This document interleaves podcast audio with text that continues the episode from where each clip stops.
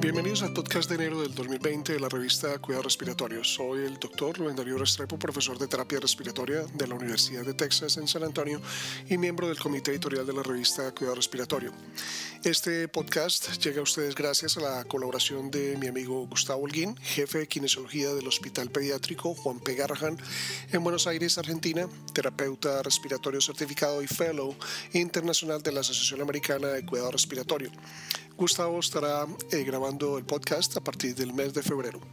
Igualmente agradecemos a Rodrigo Dasmejeria, terapeuta respiratorio certificado de la Unidad de Paciente Crítico Pediatría de la Universidad Católica de Chile y finalmente a Diana Marcela Restrepo Cerrato, terapeuta respiratoria certificada de la Universidad Santiago de Cali y consultora independiente de Inmunotech. Este es el resumen de este mes. El artículo de elección del editor de enero describe la aplicación de un paquete de POC en el departamento de urgencias para evitar las visitas repetidas al departamento de urgencias. Safar y sus colegas implementaron un paquete de atención que incluye cinco componentes. Régimen de inhalación apropiado, suministro de inhalador de 30 días, educación sobre dispositivos de después del alta, instrucciones estandarizadas de alta y una cita programada a los 15 días. Después de seis meses, la adherencia al paquete fue del 90% y la tasa de revisión de la disfunción eréctil a los 30 días cayó del 49 al 30%, mientras que la tasa de hospitalización desde la visita a urgencias no cambió. McIntyre escribe el editorial acompañante y señala que los componentes claves de este, de este paquete, el manejo de medicamentos y el seguimiento programado, son multidisciplinarios y centrados en el paciente. Y aunque existen limitaciones en el diseño del estudio, este trabajo refuerza que la atención del EPOC debe integrarse en todo el espectro, desde el manejo crónico en el hogar hasta la atención aguda. Tushman y sus colegas eh, comparan la medición del espacio muerto en un modelo animal de SRA utilizando los métodos de Bohr y Enhoff durante la aplicación de los pasos de PIP graduados se registraron el intercambio de gases y la mecánica respiratoria. Los autores señalaron que la relación entre el espacio muerto y el volumen corriente, el BDBT, se vio afectada por el nivel de PIP con PIP alta, asociado con un aumento en las medidas que utilizan la ecuación de Bohr y la ecuación de Enhoff, que muestran valores más altos a PIP baja. Los autores concluyen que el espacio muerto de Bohr se asoció con el estrés pulmonar, mientras que la fórmula de Enhoff se vio afectada por el efecto de derivación. Purky revisa la historia de las medidas del espacio muerto, descritas inicialmente en 1891, señala que los animales eran hipercárbicos y acidóticos y posiblemente estos aspectos afectaron las medidas del BDBT. Es importante destacar que que refuerza la utilidad de las medidas de BDBT durante la ventilación mecánica y el papel del BDBT en la predicción del pronóstico. Gaspar y colegas describen una comparación de la cánula de alto flujo eh, versus la terapia de oxígeno tradicional con una máscara de Venturi después de la extubación en sujetos con trasplante de hígado. Utilizando un control histórico, evaluaron la incidencia de hipoxemia a la 1 y 24 horas después de la extubación. Encontraron que la aplicación de la cánula nasal de alto flujo en sujetos con trasplante de hígado no redujo la incidencia de hipoxemia después de la extubación en comparación con el oxígeno estándar y no modificó la incidencia de falla al destete, la duración de la estancia en la UCI y la mortalidad de 28 días en esta población de sujetos de alto riesgo. Por otro lado, Yáñez y otros evaluaron las concentraciones de oxígeno orofaringio del FiO2 administradas a través de diferentes dispositivos de oxígeno en un grupo de voluntarios sanos entregaron oxígeno a 15 litros por minuto a través de una máscara simple, una máscara sin, sin inhalación, Oxymask y una máscara cerrada con un circuito Jackson-Rees. Se hicieron comparaciones entre el FIO2 administrado en los labios y en la orofaringe demostraron diferencias significativas entre sistemas y entre sitios de medición.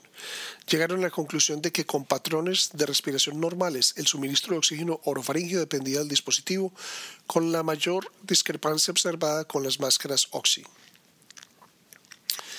La ventilación proporcional asistida se introdujo hace casi 30 años, pero su uso ha sido limitado por la comprensión clínica de su uso.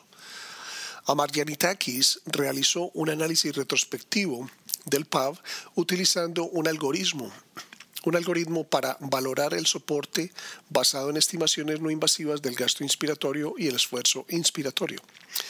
Utilizaron formas de onda para comparar estas estimaciones con medidas de presión transdiafragmática y producto de tiempo de presión.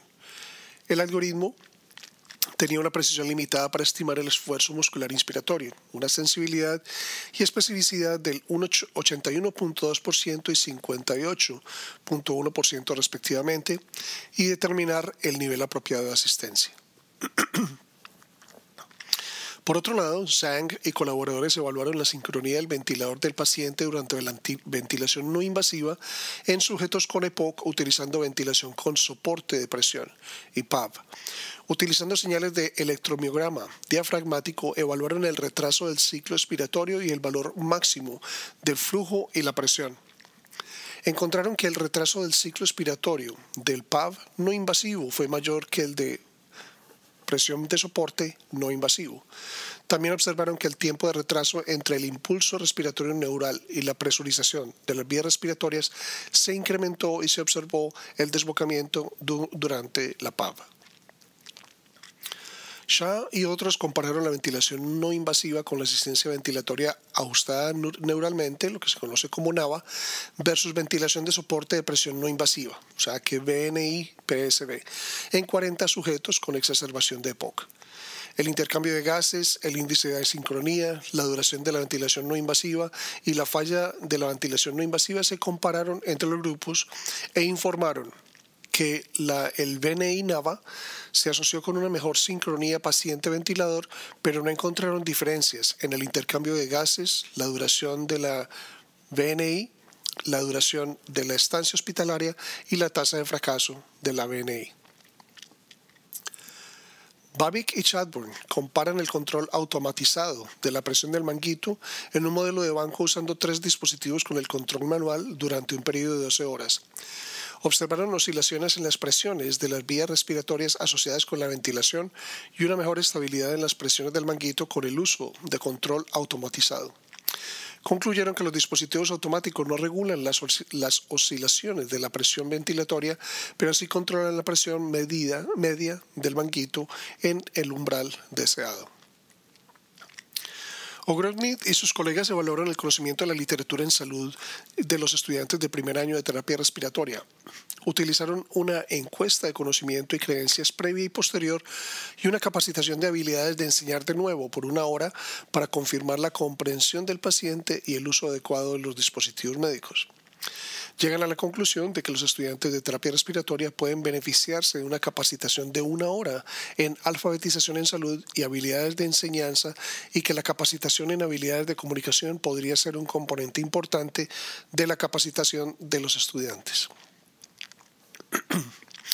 Madden y otros describen una serie de casos que utilizan el carbógeno para la prueba de apnea durante la declaración de muerte cerebral para sujetos con oxigenación por membrana extracorpórea, ECMO.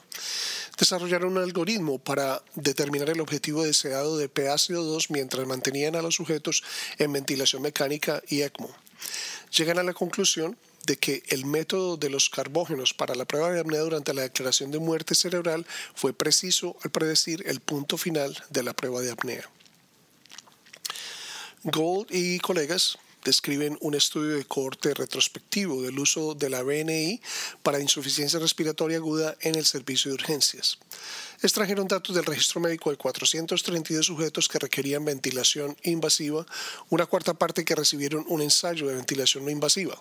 Descubrieron que la exposición al BNI antes de ventilación invasiva no estaba asociada con un mayor riesgo de disfunción orgánica persistente o muerte. Sin embargo, en un subgrupo de pacientes expuestos al uso prolongado del BNI más de cuatro horas antes de la ventilación invasiva, hubo un mayor riesgo de disfunción orgánica y muerte y mortalidad hospitalaria. Núñez y Hasinger describen los predictores de una respuesta exitosa a la respuesta de ventilación con presión negativa, BPN, en sujetos pediátricos con insuficiencia respiratoria aguda. Esta revisión retrospectiva incluye sujetos ingresados en la UCI pediátrica durante un periodo de 12 meses. El estudio incluyó 118 sujetos. Las causas más comunes de insuficiencia respiratoria fueron bronquiolitis y neumonía. descubrieron que la ventilación con presión negativa apoyaba al 69% de los sujetos con insuficiencia respiratoria debido principalmente a una infección pulmonar. Los requerimientos de oxígeno fueron menores en los sujetos que respondieron a la ventilación con presión negativa dentro de una hora de iniciación. Los esperamos el próximo mes. Para recibir el contenido tanto de esta edición de la revista como de las pasadas, visite nuestra página web www.rsjournal.com y allí podrá suscribirse para recibir los podcasts de las próximas ediciones.